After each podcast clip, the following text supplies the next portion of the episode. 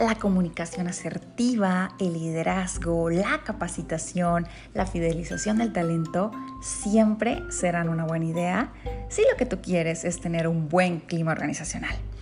La promesa aquí es que cada semana vamos a nutrirte de información útil, pero sobre todo información que puedas aplicar en tu organización. La intención es hacerte más sencillo, más llevadero el ejercicio diario que haces desde recursos humanos, que sin duda es invaluable.